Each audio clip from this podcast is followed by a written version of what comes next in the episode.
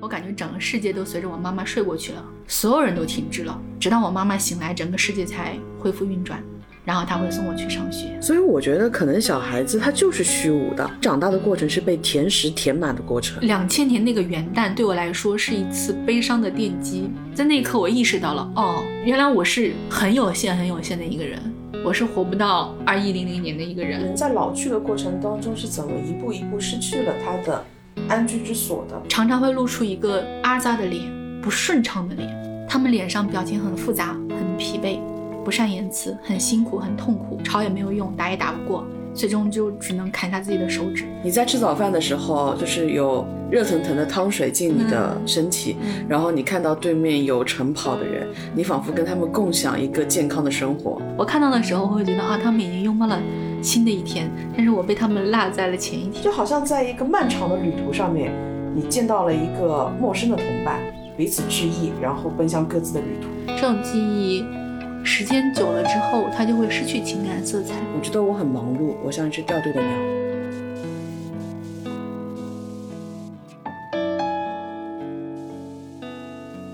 好，我是左小姐。大家好，我是葛小姐。啊，我们今天会聊一些跟北方的小镇有关的事情。发生在小镇里面的事情，生活在小镇里面的人，因为左小姐其实整个成长的经历跟北方的小镇还是关联比较密切的。葛小姐的话也是刚刚有一次相对来说的长途旅行，是在整个北方沿着边境走了一圈。左小姐要不要跟大家先说明一下今天的这些故事都是来源于哪里？基本上都是来源于我自己的生活。和我听到所遇见的一些事情，但是我会把它的一些核心信息，嗯，一些我认为可能会侵犯到我讲的故事里面的主角的一些信息隐藏掉，或者是做一些小小的不会影响整个故事的改动。所以今天其实比较像是一次声音漫游，对，只是跟着左小姐的这些故事，在重访某一个地方的一个小镇，可能是你们生活过的，也可能是我们生活过的那些地方。你记不记得在很早很早以前，我当时发了一条微博，是一四年一月二十三号，我说我奶奶八十多了，耳聋眼花，但是好奇心不减。我回家来的时候，美美缠着我问问题。她说上海那边种麦子吗？你看我穿了个花棉裤，上海的老太也实兴穿花棉裤吗？我很想让我奶奶开心，可是我真的不知道。我当时其实是觉得老太太挺可爱的。我记得你当时回复我，你是这么说的，你说不种麦子。老太爱穿棉毛衫、棉毛裤，要么就是花色打底裤，一定要外穿才嗨。过年最重要的事情是烫头。就是我记得看到你这个回复的时候，我心里特别开心，我就把这个告诉了我奶奶。因为我发这个微博，我只是觉得可爱，我没有想要得到一个答案。但是你当时给了我就很正经的给了我答案，你也没有觉得我奶奶的问题很好笑。然后我就跟我奶奶说过年一定要烫头，奶奶。哦，这么回事，她是真的有一种恍然大悟的感觉。一四年的事情，很久很久以前的事情。哦，我们一四年就认识了，我们零九年就认识了，葛姐，你在想什么？葛小姐刚刚说的这个，其实葛小姐的外婆。然后左小姐刚提的时候，我突然间就想到，外婆快走的那段时间，她是什么样的一种状态？嗯，就是她是一个生活空间并不大的人。你就看到她以前最初住过的那个地方，她住在铁轨旁边，后来窦产先走了。我记得她跟我说过，铁轨旁边他会做哪些事情，他经常会去哪些地方。后来那块地方拆迁了，然后他搬到了城里面。他在城里面的时候呢，他经常会去哪几个地方逛。后来那个地方呢也整修了、整改了，变成新的商场了。然后他也跟我说过，他原来去过的那几个老字号是什么样的一个状态。后来那几个老字号也慢慢的就搬走了。我有时候会想说，人的生活是不是就是这样，逐渐的一块一块的就没有了？你能看到他在漫长的人生当中是不断的失去的，他生活的那些场景跟空间都越来越少了，生活也越来越少了。所以有时候我会觉得他后面会走很长很长的路去吃四如春，就是一家卖锅贴的老字号。他到了夏天的时候，走很远的路去吃四如春的锅贴，去吃四如春的凉面，然后我会觉得那个可能是带给他安全感的，那是他熟悉的，那曾经是他生活的一部分。我其实之前在我们科从何处来那一期吧，讲过我爸的一件事情，但是后来被我剪掉了，就觉得说。我爸这个故事没有好到一定要在那一期播出。到这一期之后，我觉得我想把这个故事重新讲一遍，就跟你刚刚说那故事有点像。就是小的时候，我爸曾经带我淋过一场非常大的雨，那个时候我是不到三岁，两到三岁这个样子。我们出门的时候还没有下，这是夏天的一场暴雨，你可以想象到它那种暴雨是最大的时候可以大到什么程度。我爸载着我在雨开始下的时候，他还想再坚持坚持，但是那个雨就越下越大，所以我爸找了一个亭子，我们两个在那个亭子里面等雨停，等了一段时间，慢慢小了一点，我爸就又带上我离开了那个亭子。当时我妈就在家里往外看，看到大老远有个男人带着一个小孩儿淋着雨在外面骑车，我妈就想：天呐，谁家的小孩这么惨？走近了一看，我家的小孩儿。我妈给我用热水洗了澡，把我放到被子里，用她的缝纫机把自己的一件秋衣改成了一个婴儿的连体衣给我穿上，但是我还是生病了，还是发烧了。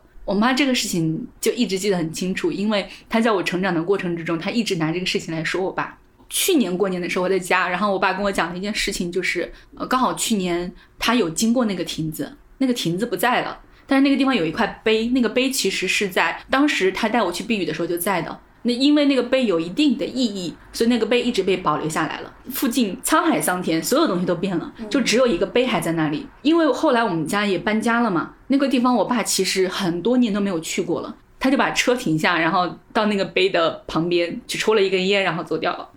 这个事情你回忆起来，不会是一个父亲跟女儿快快乐乐的愉快的一件事情。可能在有一些程度上，我爸觉得是抱歉的事情。但是那么长时间回去，你再去看到了那个地点，想起这件事情，他还是会想去抽一根烟。跟这个事情的开心与否，是一个荣誉也好，它是一个巨大的拐点也好，它都不是。这个故事没有情绪和色彩。这么长的时间跨度过去之后，你想起来，你都会有一种时间的流变在其中发生的那种感觉。所以，祖儿姐离开小镇之后会。会会回想那个小镇吗？还是说会在一些某一个节点的时候，你才会回头去看？它需要一些事情，或者是需要一些感受，会让我回想起那个小镇。就比如说，当我觉得冷清的时候，我常常会想到我长大的地方。我有几个跟冷清相关的故事。我这个故事的名字叫《童年夜晚的狗叫》，马路上的车声，闭上眼睛看到的黑白雪花，正午的午睡，窗帘上的蝴蝶和庭院里的蚂蚁。这是标题吗？是不是特别长？哇哦，就是我其实从小都很怕那种冷清的感觉。就比如说小的时候，我经常被放在我奶奶家里面，每天到晚上呢，大概天黑之后，我奶奶就不允许我再出门了。所以农村的夜晚都睡得特别早，我常常躺在被子里，但是我一点都不困。你刚躺上去还不困的时候，这个时候还好，因为爷爷奶奶也没有睡着，你可以跟他们说话，他们会回答你。但是，一旦他们睡着了之后，你半夜里醒来。那种感觉是很不一样的。晚上睡觉，屋子里是不会开灯的，而且农村人他也不会有一个概念说家里有小孩，我要留一盏小夜灯。嗯，没有，唯一的光源就是月亮。月光比较大的话，你能够朦朦胧胧的看清屋子里有什么。那月光不是那么强烈的话，你在屋子里面就会觉得更黑暗。小孩首先他的视力非常好，其次他的想象力非常丰富。你就会看到屋子里面所有的寻常事物，到了夜晚之后，异常的恐怖。最恐怖、最恐怖的是那种竖着挂衣服的衣架，因为它太像一个人了。所以，我晚上当我醒来的时候，我不太想睁开眼睛，但是我没有办法关上我的耳朵，我就会听到很多很多的声音。第一种声音是远处传来的那种狗叫声，当然也有近处啦。嗯，但是远处的狗叫声跟近处的狗叫声的最大的不同是它的空间感。狗叫声因为距离特别遥远，就是好像它的声音的边缘被羽化过了。它会有一种很空旷的感觉，很空灵的感觉。这时候你就会想说，这个村庄旁边的村庄，很多很多个村庄，人们全都睡着了，可能就我一个小孩子醒着，还有那些狗，就觉得很寂寥。有时候还会听到村子不远处的那种马路上有车经过，我是能够通过那种声音去分辨是大货车还是小汽车的。夜晚经过的那种小汽车就不会很多，大货车多，因为货车的话，它其实常常是日夜不休的。你就会想到那些车是拉建筑材料的、拉石油的、危险品的，还有不知道什么货物的。他们可能从很远的地方来到很远的地方去，它只是从我们家这个附近经过，它也可能只是从这个城市的一端到这个城市的另外一端。这些车有时候他们会停在路边的那种饭店停下来吃饭，这种饭店通常外观是很破的，院子里可以停车，然后他会写一个手写的木招牌，就立在路边上，然后他写餐厅的餐，只会写餐厅的餐的左上角那一个部分。我经常会看到这种招牌，看到这种店面，我就会想到说。那些货车可能会经过一个这样的饭店，他就会停下来去加油、去吃饭。他又上车，他可能就在这车里睡觉。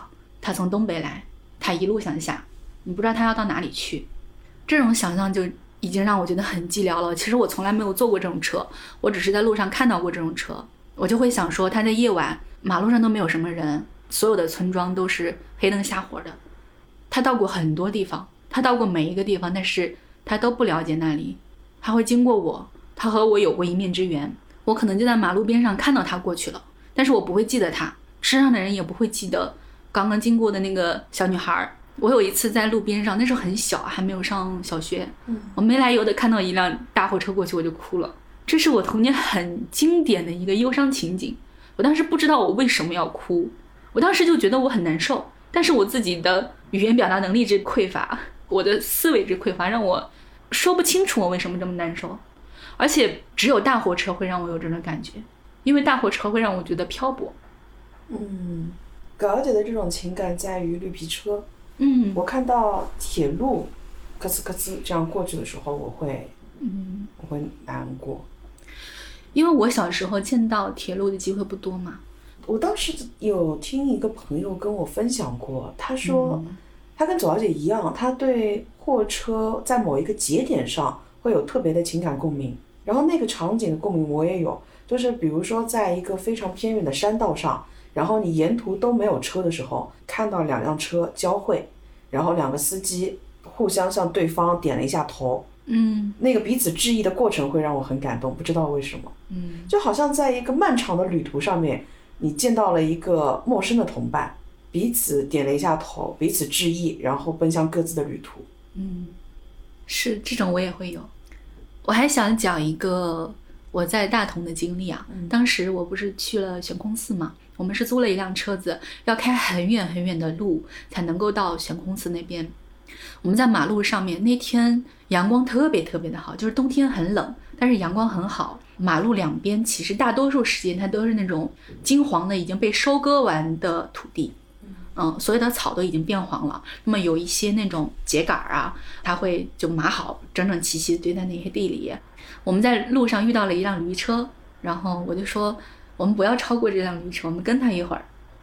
我已经很久很久没有见过驴了。驴这个东西吧，你基本上只有在农村里才能见到，而且是我童年的农村。现在的农村里的人他也不养驴了。小时候我爷爷养过驴。我爷爷当时为了让我骑这个驴，专门为我配了一个马鞍子。哦，你知道坐在上面早姐有多害怕吗？这个驴吧，首先没有那么肥，其次这个驴很活泼。但我爷爷觉得，不知道为什么，他就觉得孙女儿很喜欢。他老是说骑驴不？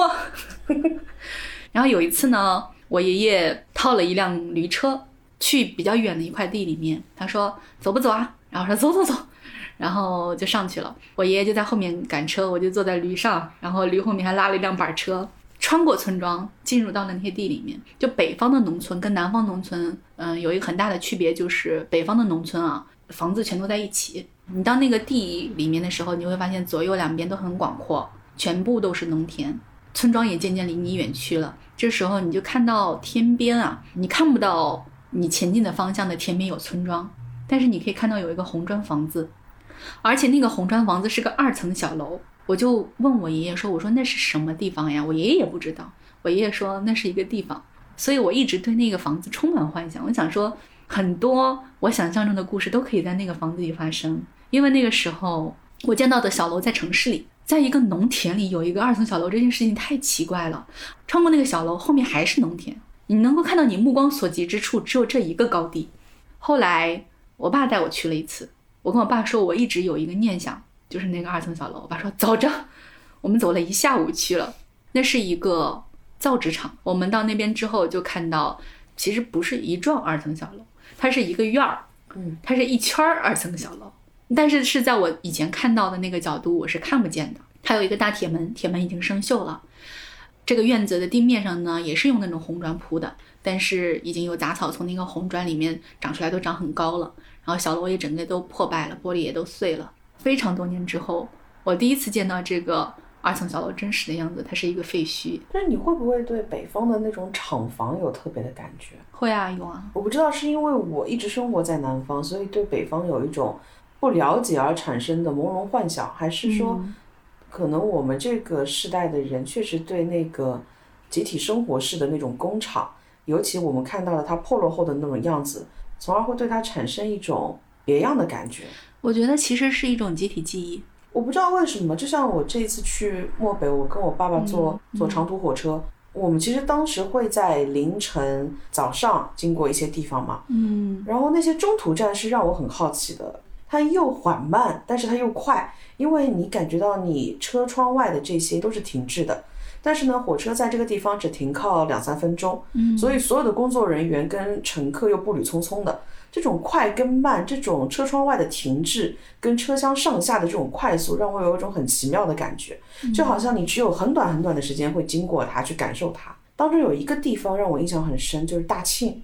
大庆是一个对我来说很遥远的地方，然后我一直在书本里面对它有印象，就是而且你只会对一个词有印象，就是大庆油田，就是你对它很陌生，你对它又有很固化的那种印象。然后在我印象中，大庆油田好像总是跟产量啊、进取啊、跟昂扬啊、跟口号啊这些东西都是紧密关联的。等我经过大庆油田的时候，我看到它就是有那种钻油的点头机嘛，点头机就稀稀拉拉的、松松散散的，但是又延绵不绝的在你面前不停的磕头。这样过去的时候，就给我有一种很奇怪的萧条感。然后我问我爸爸说：“这就是大庆油田吗？”我爸爸说：“是的，你说的这个场景就是我小时候的生活。就是点头机。那个东西叫提油机，高小姐。哇哦，现在的话呢，在我们那边市区里面还有一家提油机，嗯，画了一些彩绘在那个上面，好像它突然从一个东西变成了一种符号。但在我小的时候，它其实是我很常见到的一个景象，而且那个时候农村的很多人会去提油机那里偷气儿。透气儿。嗯，你知道提油机它还会产生天然气，哦，所以说那个时候呢，农村的很多人他们家里会有气包，它就是一个非常非常大的塑料布，然后两头把你攥紧，就像一个你想象一个巨大的火腿肠一样，嗯就是那个形状。他们会带着这个气包走到一个提油机前，他们会有一种方法打开提油机后面的一个阀，那些气呢就会源源不断的充满你这个气包。插一根管子连到你的那个呃燃气炉上面，你就可以直接当天然气去使用。这个不会天然气中毒吗？你别闻它呀，你把它封住了呀。而且农村其实那你透气的时候不会漏气吗？漏气的时候你不会闻到吗？倒是没有听说因为闻气死的，但是有爆炸死的。早姐有幸参加过一次，因为我们家嘛，我们家是不干这个事儿的。这个就是左小姐刚刚讲的，涉及到一些当事人个人隐私的部分，会做部分的虚构化处理吗？不是，我们家是真不做这个事情，因为我们家人胆子非常非常的小，嗯，而且我们家要体面。我外公是校长，我外公不能做这种事情，被人看到我们家的声誉就完了。完了完了，对，倒不是说怕死，我太好奇了，这要怎么灌呢？我又没有这个机会去，就有一个小孩说：“哎，我们家去透气儿，今天你要不要去？”我就跟着去了。我们要先从村庄出发，走到我外公的学校，然后再从这个学校再走一段路。他在一堆农田中间，然后我是看着那个家长很熟练的，就让他的小孩握着后面那个地方，然后他在前面冲冲冲。那个袋子的话，大概规格是它的直径一米以上，圆的，然后它的长度可能要有个三四米左右。嗯，它是很大的。当你透完气之后，包括家里有这个东西，所有人都知道你透气。我觉得这种经历的话，如果不是生活在油田区的小孩，应该不会了解。有意思。也有那种去偷石油的，但这个具体怎么操作我就不知道了，因为我没去过。提油机你在什么时候你会看到它之后，你会觉得最悲凉？是黄昏傍晚，我一抬头看到夕阳，红色的橙红的光在天边，远处有几个提油机，这种景象其实跟你看到风车是差不多的，你会觉得空旷寂寥。但风车因为现在都是白色的嘛，嗯，你还是会觉得它有点小清新的。对。但是提油机不会，提油机的那种机械感跟铁锈感就会让你觉得更昏黄。提油机的造型也没有像风车那么清新嘛，它的那个头是是镂空的感觉，就镂空的，就像以前老式扳手一样。我有时候盯着这个提油机的规律运动，我会发呆发很长时间。我刚刚的关于冷清的事情其实还没有讲完，嗯，还有好几个。那我接着讲啊，当时在我奶奶家的床上，床上闭上眼睛的时候，我会看到一些影像，我不知道你会不会看到。一种就是飞蚊症，会有一些像狭长的、弯曲的、窄窄的，像蛇一样的透明的物质在你眼前，但是那其实是你晶状体上好像是有什么东西然后造成的。我还会看到一些黑白的沙粒。就是那些沙粒，你看到它的时候，它就消失了；不注意它的时候，它就会出现在你眼前。所以我永远都捉不住它。我在深夜里经常跟这些沙粒鏖战一个小时。它有点像电视上后面出现的那种黑白雪花，但是在我最开始发现这些东西的时候，我还没有看到电视。这个画面会让我觉得特别寂寞。这个是我很小很小很小时候的记忆。我试图去跟大人描述这些，但是大人其实已经没有我那么无聊了。他们每天。生活很忙，这个是我住在我爷爷奶奶家的时候的记忆啊，比较小，三四岁这个样子。我其实记得很多我很小很小的时候的事情。还有一件事情是我不记得，但是我妈记得的是，是那个时候我刚断奶，刚会跑，把我放到奶奶家养了几个月。刚开始我天天就喊我要妈妈，我要喝奶这样子。给我断奶的时候，那个期间中间有过年，我奶奶其实一直生我妈的气，她说小孩子太可怜了，嗯，你干嘛不等到年后再给他断奶呢？过了那么一段时间之后，我奶奶说，嗯，差不多了，现在差不多好了，就是不会天天闹了，因为刚开始真的是天天哭嘛。然后我妈就来看我了，她来看我的时候，我正抓了一把米在院子里喂鸡，然后我妈来了，我妈说，哎，你看我是谁呀？我说你走吧，我不认识你啊。而且我那个时候一定是觉得他不要我了，你会有一种无意识的事先的防御机制，对。然后我们就从我很小很小的这个童年离开，到我可能刚刚上小学的时候，那个时候我就跟我爸妈住在城里了。我不喜欢午睡，总是想出去玩嘛，因为我晚上已经睡很多很多时间了，我中午不想再睡觉了。但是爸妈不一样，他中午要睡的，到中午他就叫我跟他一起睡，但是我睡不着。我睡不着之后，我就会在床上躺着观察他。刚开始他睡着之前，我不会睁眼睛，因为我睁开眼睛被他看到之后，他就会叫我闭上眼睛。但是你一旦听到他睡着之后，你能听出来的，他的呼吸声会发生一些小小的变化，然后他会发出那种很细微的鼾声。这个时候我就会睁开眼睛看着他。然后有时候他睡着了之后，我就会爬起来找一个书看一看。如果没有什么书给我看的话，我就会睁着眼睛发呆。当时我记得很清楚，我们家的窗帘是那种淡蓝色的，它上面印着蝴蝶。我盯着这些蝴蝶，就感觉盯了一个世纪之后，一个小时才过去。然后在这些中午里面，我就会有一种感觉，就是我只能听到钟表的声音。我感觉整个世界都随着我妈妈睡过去了，所有人都停滞了，直到我妈妈醒来，整个世界才恢复运转。然后她会送我去上学。但是更寂寞的是，我妈不在家的中午。暑假的时候，有些中午。我妈就不会回来陪我了。从小升初那段时间之后嘛，我们家换了一套房子，从原来的一个大院儿搬到一个独立的小院儿了。以前的话，我在家里面，即使我出不去，我是能够通过窗户看到大院里面的人在走来走去的。但是当搬到小院里之后，我就再也看不到人了。我爸妈会把钥匙拿走，这样的话我就出不去，因为他们会觉得我出去会有危险。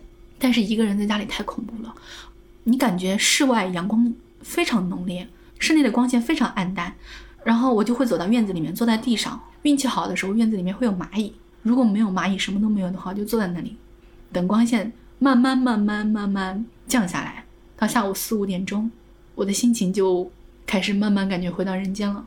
我爸妈快回来了，到夜晚的时候，我爸妈就会回到家，就有人在厨房里做饭。这时候我很开心，他们就会问我说：“哎，在家里干什么了呀？学习了吗？”我不知道该怎么说，我我觉得我很难过，我没有办法学习那个时候。你会有这种感觉的时候吗？可能有，但是它不多，所以它没有形成葛小姐的记忆。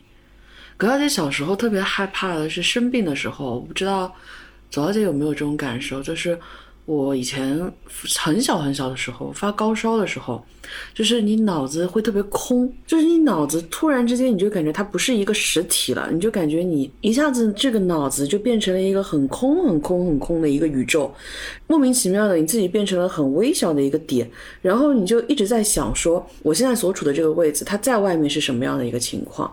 它在外面是一个什么样的情况？跨过这个国家，你跨过这片大洋，你跨过这个宇宙，宇宙的最外面它会是什么？它在外面是什么样的？然后你就觉得你越来越小，越来越小，然后脑子当中的空间越来越大，越来越大，很像一个畸变的画面，就是右下角的很小很小的那个地方是你，整个画幅越来越大，越来越大，越来越大，然后你就越来越害怕，越来越害怕。葛小姐在那个时候就会叫爸爸。所以我小时候害怕生病，是我会害怕那个场景，别人很难以明白那个场景为什么。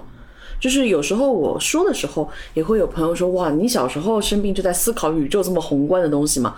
其实不是，就是害怕，你就是不知道它的边界究竟在哪里，然后你就会觉得你永远摸不到边，你永远脚落不到地，你够不到天。但是好像不知道从哪一年开始，我生病就不会有这种感觉了。我是自己会想这些东西，就是应该也是小学开始，就是有一天我突然觉得，是不是我们这个地球就只不过是别人家里的一个地球仪，那他的地球又是更大的一个宇宙里的一个地球仪，我们的整个宇宙它是一个更大的宇宙的一个小孩儿做的一个实验，一层一层一层不断的往外想，然后想着想着就觉得很虚无，对对，很虚无，所有的事情都那么不重要。所以我觉得可能小孩子他就是虚无的，他就是会觉得很多东西是没有意义的。然后他在不断成长的过程当中，不断被灌输进各种各样的意义，不断被灌输进各种人人之为人需要去负担的那些责任跟义务。但是在一开始，你对这些东西是没有概念的。然后人长大的过程是被填实填满的过程。现在回想起来之前的很多事情，你就会觉得。我那个时候想的很多很缥缈的东西，但是现在大家慢慢慢慢想的东西都会越来越实际。听左小姐的那些回忆，会让我觉得，是不是你在小镇生活的时候关注到的那些，就是这些很细微的东西？小镇会自然的把你引导向这些很细小的物件跟情感。所以可能很多性格的形成是跟这个小镇是脱不开关系的。两千年的元旦这一天对我来说。是很重要的一个分界点。就那天的时候，我爸跟他的好友一家，我们去饭店吃饭。当时其实我还有一种细微的感受，是我爸那个好友身份地位各方面都比我爸高很多，就觉得与有荣焉。那不是蓬荜生辉吗？蓬荜生辉是到自己家里，我们是去饭店。严谨。在席上，我爸就感叹说：“他说这么齐整的日子，我们再也赶不上了。”跟我伯伯说：“他说我们再也赶不上了。”他又指了指我，他说他也赶不上，二一零零年也没有他了。我本来吃的相当开心的，在那之前，我不害怕死亡，我不了解死亡。两千年那个元旦对我来说是一次悲伤的奠基，那个时候我已经知道，我已经学到悲伤这个词汇了。这种感受肯定不是从那一刻开始的，在那一刻我意识到了，哦，原来我是很有限、很有限的一个人。我是活不到二一零零年的一个人，很震撼。这是至少在我自己记得的回忆里啊，我第一次那么明确的感受到自己的渺小和有限。我甚至就开始审视，我当时想说，因为在我坐上席的时候，我还想与有容焉。但是我爸说完这句话的时候，我想的是，这么重要的一个日子，我们还要跟外人在一起，泡沫都是泡沫。我们应该一家三口来饭店吃饭。我当时是这么想的，所以左小姐回忆里的小镇都是跟自己的家人有关的吗？有没有跟家人？因为还没讲到，我先把我自己的讲完，再去讲别人的。你看我讲，但是有一个时间跨度的。有的，有的，我感受到了左小姐的这个内在逻辑。嗯，一个小时过去了，还没有走出我的童年。我对北方的小镇会有很多。很细小的、很模糊的感受，其中有一个事情就是你做过的事情永远都会被铭记。你走在阳光下，所有人都会知道你是谁。我当然害怕这个，不是我渴求做坏事，我希望的是一种不被关注的自由，不被知道的自由，无名无姓的一种自由。嗯，在我读高中的时候，我有一件特步的外套，那个外套我买大了，但是我回去的时候，我意外的觉得很舒服，所以就很爱穿那个外套。我们小区呢，一墙之隔是一个比较差的学校，刚好是他们的两栋宿舍楼，楼的一墙之隔就是我们小区，所以他们在楼上是可以看到我们小区的一个主干道的，还可以看到小区里的人走来走去。嗯，有一次我跟我妈妈吵架，我就跑出来了，我妈就在后面追我。我那时候感觉场面已经很难看了，我觉得被小区里的人看到。然后这时候我听到学校宿舍里的男生的对话，他们声音很大，他们在看热闹。有个人说：“谁呀？”一个人回答说：“那个特步。”啊，从那以后我就再也没有穿过那件外套。我知道我不是特步，我也会是耐克。但是当你在那个瞬间，你知道你自己叫特步的时候，你会觉得很恐慌。如果不是因为这件事情，我可能永远都不知道我叫特步。就好像是一个小镇专属的外号，你能够想象到他们会讨论你的，肯定不止讨论小区里的一个女孩。嗯，这个是我觉得蛮恐怖的一件事情。然后我们那个小镇上面就像这样，有很多事情一旦发生了，整个镇子的人都会知道。有一年过年，我们那个镇子上发生了一件特别恐怖的事情，就是有一个酒后驾车撞死了三个清洁工。因为他的车速非常非常的快，三个清洁工他们在马路上打扫卫生嘛，嗯，清洁工基本上都是凌晨或者是呃清晨，马路上没有车的时候，他出去去打扫。在流传的这个故事里面有一个细节，我也不知道它是不是真实的，也许只是传播的过程中被夸张化了。但是那个细节的描述在当时真的让我觉得不寒而栗。说那个交警啊，到达现场的时候有一个死者的头不见了，因为那个时候是冬天，是春节。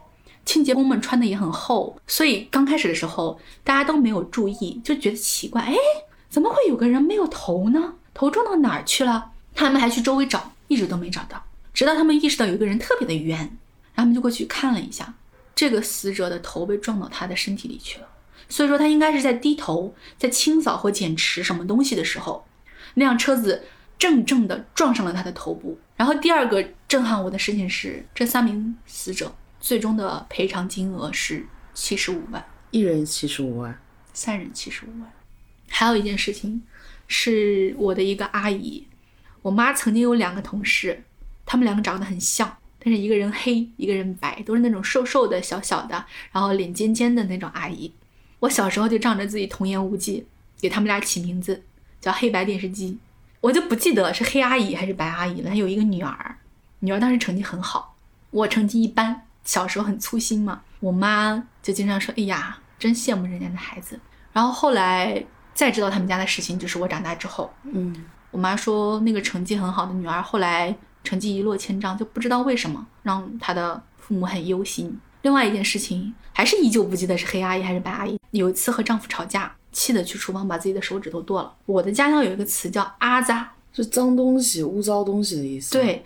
它的含义很丰富，它不只是指肮脏不干净，它还可以用来形容心理郁结、不通畅、感觉的憋屈、难受。在我长大的那个环境里面，我见过很多这样的女人，常常会露出一个阿扎的脸，不顺畅的脸。她们脸上表情很复杂，很疲惫，不善言辞，很辛苦，很痛苦，吵也没有用，打也打不过，最终就只能砍下自己的手指。我还记得那个故事的结尾，其实是那天。我妈给我打电话的结尾，我妈跟我说，阿姨后来后悔了，她想去把这个指头接上去，但是她去医院的时候已经晚了，手指接不上了。然后我妈又说了一句话，我妈说，阿姨的丈夫对于这根断指无动于衷，但是阿姨没有离婚。还有一个事情啊，打群架的一个年轻人，就是感觉每一个小镇子里面都会有一些游荡在街边上那种小混混嘛。这种小混混就是在他们中学毕业之前，他们就是逃课出来游荡的小混混；在他们中学毕业之后，他们就是专门在街上游荡的小混混。我听说的一个是我的一个高中的学长，他考上了南方的一个职校，职校就相当于考不上大学，你就只能去上一些职业学校，所以一般上职校的都不会上离家太远的职校，因为没有意义。但是他考了一个离家非常非常远的职校。对他来说，好像就是已经离开这个小镇了。他可能毕业之后，甚至都不会再回来了。然后在他开学一个多月之后，他听说小镇上他的兄弟们要打一场群架，嗯他当时瞒着他的父母就回来了，坐飞机回来的。然后他们在一个网吧里面打的，就是没有想到对方带了刀。当时打架的时候，他只是个帮忙的，他不是这个矛盾的核心，但是他死了，他是唯一一个死掉的人。我有过一个关系还不错的朋友，我跟他也没有那么聊得来，但是我也找不到更聊得来的朋友了。嗯她长得有一点漂亮，但是还没有漂亮到让人觉得肃然起敬的地步。她的那个身体，其实在刚进入青春期的时候发育的比较快，小姐还在回味漂亮到让人肃然起敬 是一种怎么样的漂亮？就是白白的、瘦瘦的，然后洋气的、成绩好的那种，会让人觉得有一种不敢靠近的那种。然后我这个朋友呢，就是那种小美女的感觉。她身体青春期的时候发育的比较早嘛，所以说加上她学过舞蹈，她走路喜欢昂首挺胸，仪态是好的，所以就会显得她的胸特别的挺拔。她的身材在当时我们同年龄的女生里面就会显得特别的独特。她是教师子女，一般来说这种教师子女的话，很容易得到大家的尊重的。但她好像就是一个特例一样，就是可能是她比较容易被追。我们两个放学是一起走的，我们两个不在一个班，但是放学的时候我们两个会在一个地方集合，然后一起回家，因为我们住在一个小区里面。有时候她就在路上会跟我讲说谁谁谁给她写了情书，谁谁谁今天跟他说了什么。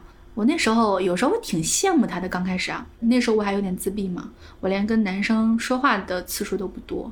我倒也不是想谈恋爱，我只是觉得有人会喜欢你，就证明你这个人很有魅力，证明你很优秀。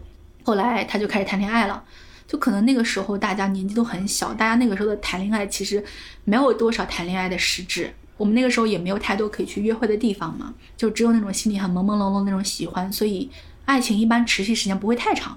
初中生嘛，就很快她就会跟她的男朋友结束了，结束了之后就会有新的人给她写情书，又会有新的男朋友，又会有新的分手。我就感觉她好像很容易心动，那种心动可能跟对方是谁关系都没那么大，那种心动可能就是被喜欢的感觉，她很喜欢。后来就不知道为什么事情就开始变得很奇怪。有一天我突然发现她被一群男生堵在一个角落里在摸她的胸，我就冲上去，那群男生就走掉了。那群男生就看到有人来了，他就会走掉，我都没有说什么。他当时就蹲在地上哭了，他跟我说这种事情其实已经发生一段时间了。我作为一个天天跟他一起放学的朋友，我都不知道，我没有见到过，他也不会跟我说。后来我还在走廊上面看到他经过，就有一个男生呼啸而过，捏了他的胸一巴掌就跑掉了。我没有冲上去，因为第一那个男生跑掉了，第二我觉得我过去让他看到我看到了不好。不久以后他就转学了，还住在同一个小区里面，但是我们能够见到面的机会就变得很有限。我不是一个很主动的人，嗯大家不来找我，我也不会去找他的，所以慢慢慢慢，我们两个人就很少再联络了。后来有一次放假的时候，我跟他在街上遇到了，嗯我就跟他一起走了一段，一起玩了一会儿。他就给我展示了他的手腕跟手背，嗯上面有很多被小刀割过的痕迹。嗯他就跟我说，他说他学会自残了。他说可能是那种旧学校的传闻，就传到新学校嘛，因为这个城市很小，这些风言风语很容易传播。他在新学校过得也并没有在旧学校过得更好。他说他最近总是觉得自己前世是一个妓女。我就说你不要这样想。他说没有什么，我就是自己是这么觉得的。然后我们就走到他家楼下了，然后他就回家去了，我就继续走，我就继续回我家了。当时听了他的近况，我就觉得很难过，但是他没有邀请我去他家再玩一会儿，我也没有说我要去你家再陪你待一会儿嘛。他还在我们学校的时候，有一天他跟我说他跟我的同桌在一起了，我当时很惊讶，因为我同桌应该是知道我们两个是朋友的，但是我同桌从来没有跟我打听过这个事情。然后后来他告诉我，他跟我同桌在一起的那天晚上，我同桌骑着自行车载着他走到一个一个夜晚的暗处，就停下车子，我同桌就亲了我朋友。然后我朋友说，感觉接吻没有想象中的那么好，黏糊糊的，但是他心理上觉得很开心，接吻还是个很开心的事情，嗯只是没有想象中的那么美好。就后来他们在一起也没多长时间，也分手了。从那个时候开始就觉得说，急不可耐的要接吻的男生很流氓。我这个朋友因为是教师子女嘛，所以在学校里面跑来跑去的话，他就不会像我那么胆怯。他带我去过一次医务室，只是为了量一下体重。我那个时候，但凡要是没有个什么头疼脑热，我是不会主动跑到医务室的。我也不会说老师我来量个体重，虽然老师应该也不会在意。我也不记得我当时多重了，但是我记得他当时量出来是一百零二斤。他好像对过了一百很不满意，他就跟我说：“他说如果胸不要这么大，就不会超过一百斤了。”我一直很尊重这个朋友，他是为数不多的会在我面前不带任何哄笑的去讨论胸部的一个女孩子，她是没有那么羞耻的感觉的。我也很感谢他愿意跟我讨论这件事情。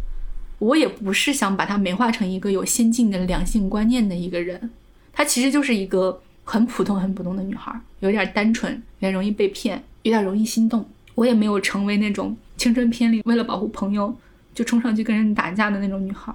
其实我没有能为她做过什么事情，我在她的故事里面就是一个聆听者，我没有，我感觉我自己没有帮上任何的忙。我可能安慰过他，我说过一些话，但是我知道。我那时候说的话肯定没有任何用处，因为我没有任何的人生经验，对一些对错的那种认识也很朦胧。就是在我心里留下了一个阴影是，也许那个时候我收不到情书，对我来说是一种保护。如果我也收到了情书，我可能也会是同样的下场：校园暴力、荡妇羞辱。嗯，还有一个音像店，呃，很多小镇上我觉得应该都会有一个音像店，他做很多很多事情，他卖磁带。他卖 CD，他有台电脑，他可以给你拷贝音乐，灌一个 G 的音乐多少钱？灌两个 G 的音乐多少钱？然后他也卖 MP3，也卖 MP4，也卖电子词典，他也做那种婚纱摄影跟视频剪辑。我有一次就在他们那个小店里面去挑磁带还是 CD 什么的，我也忘了，听到小店的店主在跟一个马上就要结婚的一个男人在讨论他们的那个婚礼上面的一套片子。婚礼上面的音乐是一个著名的分手歌曲。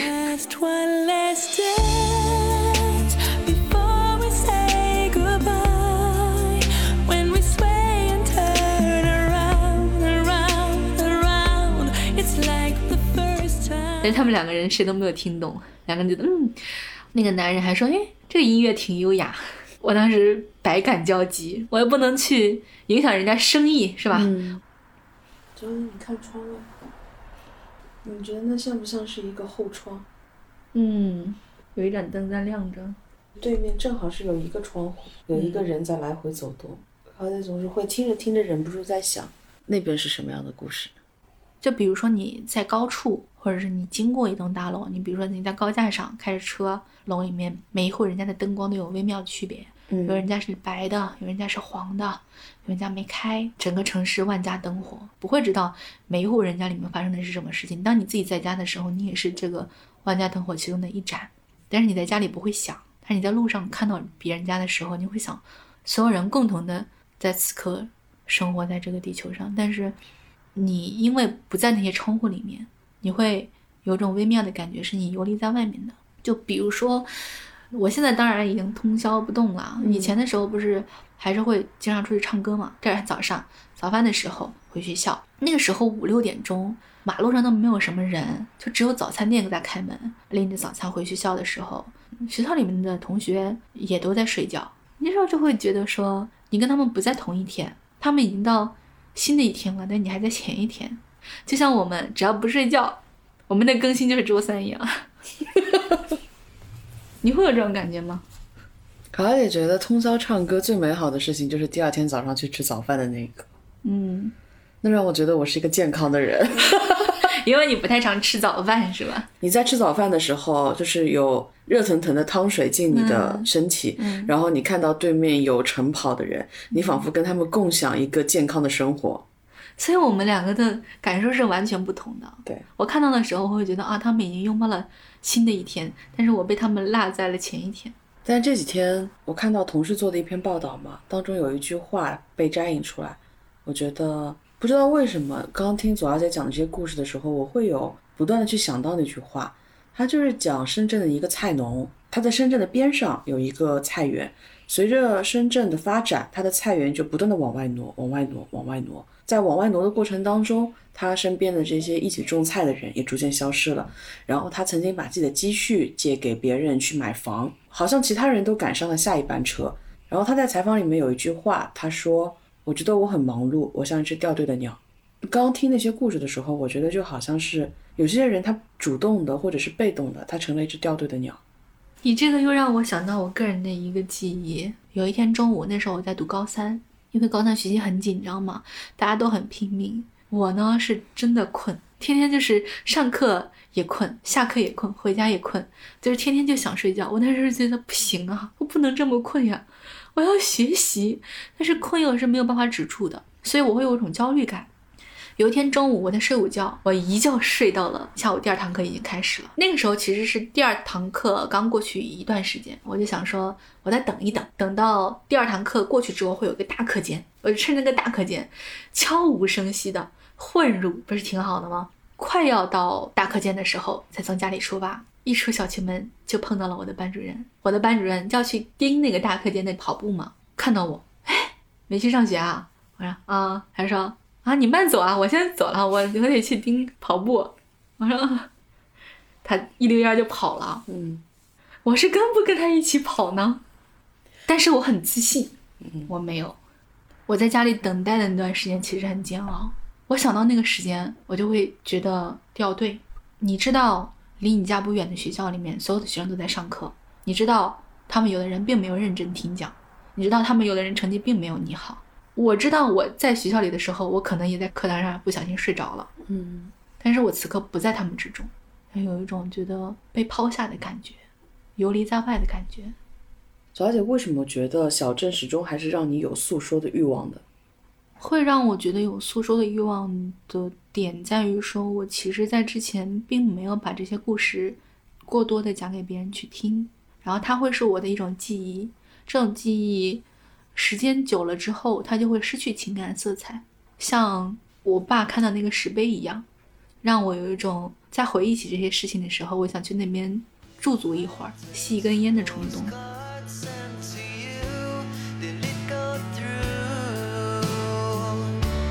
said